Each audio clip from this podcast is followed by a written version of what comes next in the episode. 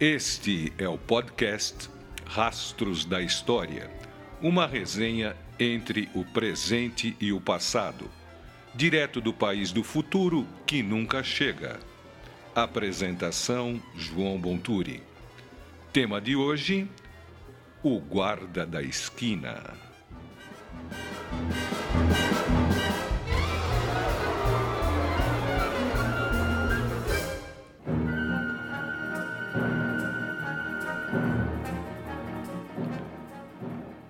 No dia 13 de dezembro de 1968, foi decretado o AI-5, ponto alto da escalada autoritária iniciada em 64. Por essa razão, 68 tornou-se o ano que não acabou. O AI-5 autorizava o presidente da República, em caráter excepcional, a decretar o recesso do Congresso Nacional intervir nos estados e municípios, caçar mandatos parlamentares, suspender por 10 anos os direitos políticos de qualquer cidadão, decretar o confisco de bens considerados ilícitos, suspender a garantia do habeas corpus. Na reunião ministerial que antecedeu a decretação, o único voto contrário foi do vice-presidente, o civil Pedro Aleixo, que argumentou com o presidente Costa e Silva. O problema de uma lei assim não é o senhor, nem os que com o senhor governam o país. O problema é o guarda da esquina. Para Aleixo, perigo da ditadura estava no poder que se assentava nas mãos de uma escala de autoridades que descendia do presidente da República até o guarda que vigia a rua. Esse climão autoritário espalhou-se e colocou muita gente, no mínimo, em situações constrangedoras. A ocasião em que tirei o meu primeiro passaporte em 1970, foi uma dessas.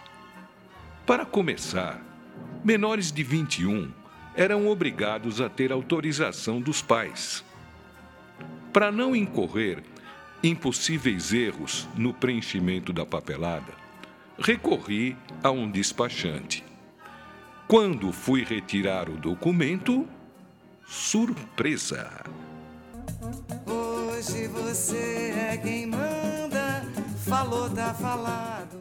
O funcionário, com um ar de menosprezo, disse em voz alta e pausada: Seu passaporte está retido. Tem bronca contra você. A sua atitude denunciadora em ambiente público mostrou credenciais de guarda da esquina. Em condições normais, o funcionário deveria comunicar a não concessão do documento e orientar os caminhos possíveis para a sua regularização. Mas, empoderado pela lei arbitrária, julgou-se capacitado para constranger publicamente, como se um grave delito tivesse sido cometido. Não esbocei reação à provocação, frustrei suas expectativas de exibir uma autoridade de que ele julgava estar investido. Fui ao escritório do despachante, que ligou para o encarregado e certificou-se. O passaporte estava pronto, mas o responsável não assinou porque eu fora detido e fichado em ocasião anterior. Só havia um jeito: conversar com o responsável pela assinatura do passaporte. O despachante me disse: Levo você até a antessala do delegado. Você se vira e seja o que Deus quiser. As ditaduras fazem do terror um dos seus principais instrumentos. Eu poderia sair de lá com o passaporte assinado, mas também poderia ser levado para Lins. Detalhe: Lins não era referente à cidade do interior paulista, mas uma sigla usada pelos órgãos de repressão lugar incerto e não sabido. Esperei uns 15 minutos até que um sujeito corpulento, com cara de poucos amigos, abriu a porta e ordenou que eu entrasse. Dirigiu-se à sua mesa, sentou-se e começou o interrogatório.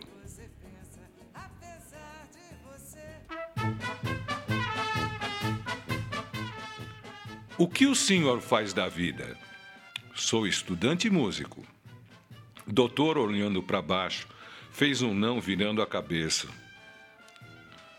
E o que o senhor fez para ser detido e fichado? Senhor, nunca fui detido e fichado.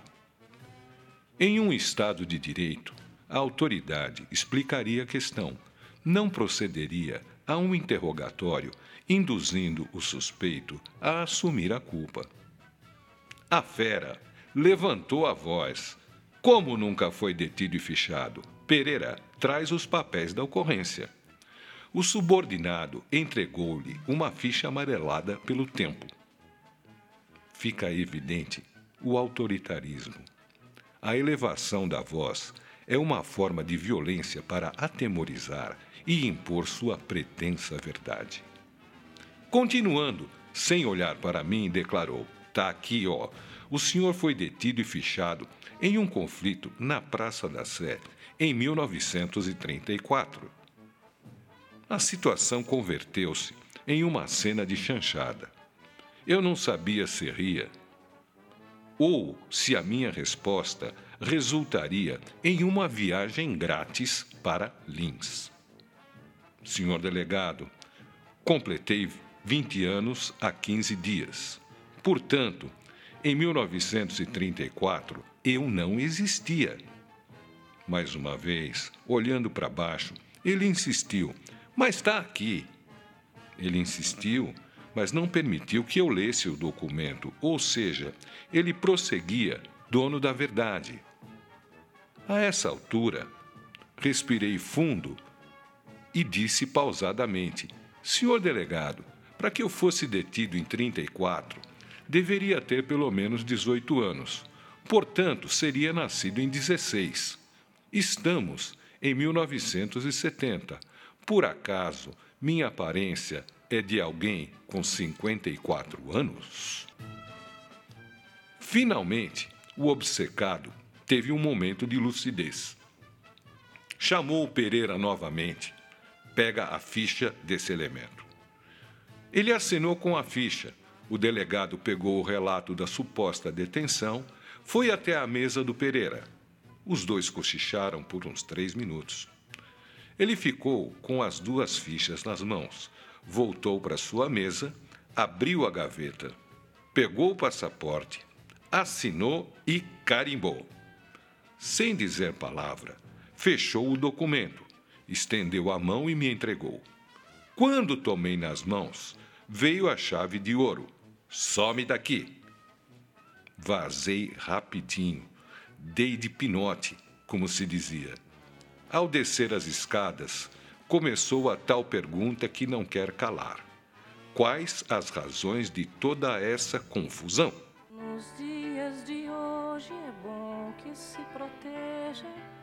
Nos governos autoritários, a fidelidade predomina sobre a competência para o exercício dos cargos de confiança. Essa fidelidade incorpora uma febre criadora de inimigos fantasmas por todos os cantos, parece até castelo escocês. Nesses anos de chumbo, havia uma caça às bruxas.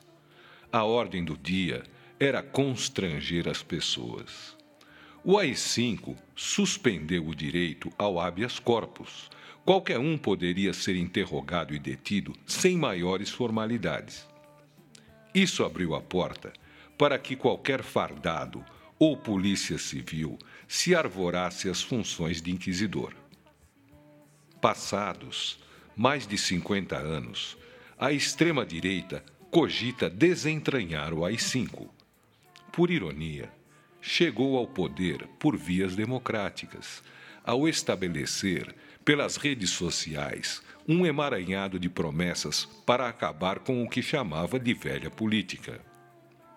Ao assumir o poder, tropeçou não só para resolver os problemas da saúde, agravados pela inesperada pandemia, mas principalmente por ignorar os problemas crônicos, como a concentração de renda e a desigualdade, o racismo estrutural, a violência nas relações e o patrimonialismo. Com a aproximação do ano eleitoral de 2022, tenta falsificar a história ao minimizar a tenebrosa noite dos governos autoritários e glorificar o retorno ao AI-5 como um ponto indispensável para o estabelecimento da paz social, o retorno ao crescimento econômico e ao pleno emprego. Aquele mundo não era dourado, foi imposto pela força das armas e mantido por um violento aparelho repressivo. Nada disso foi democrático.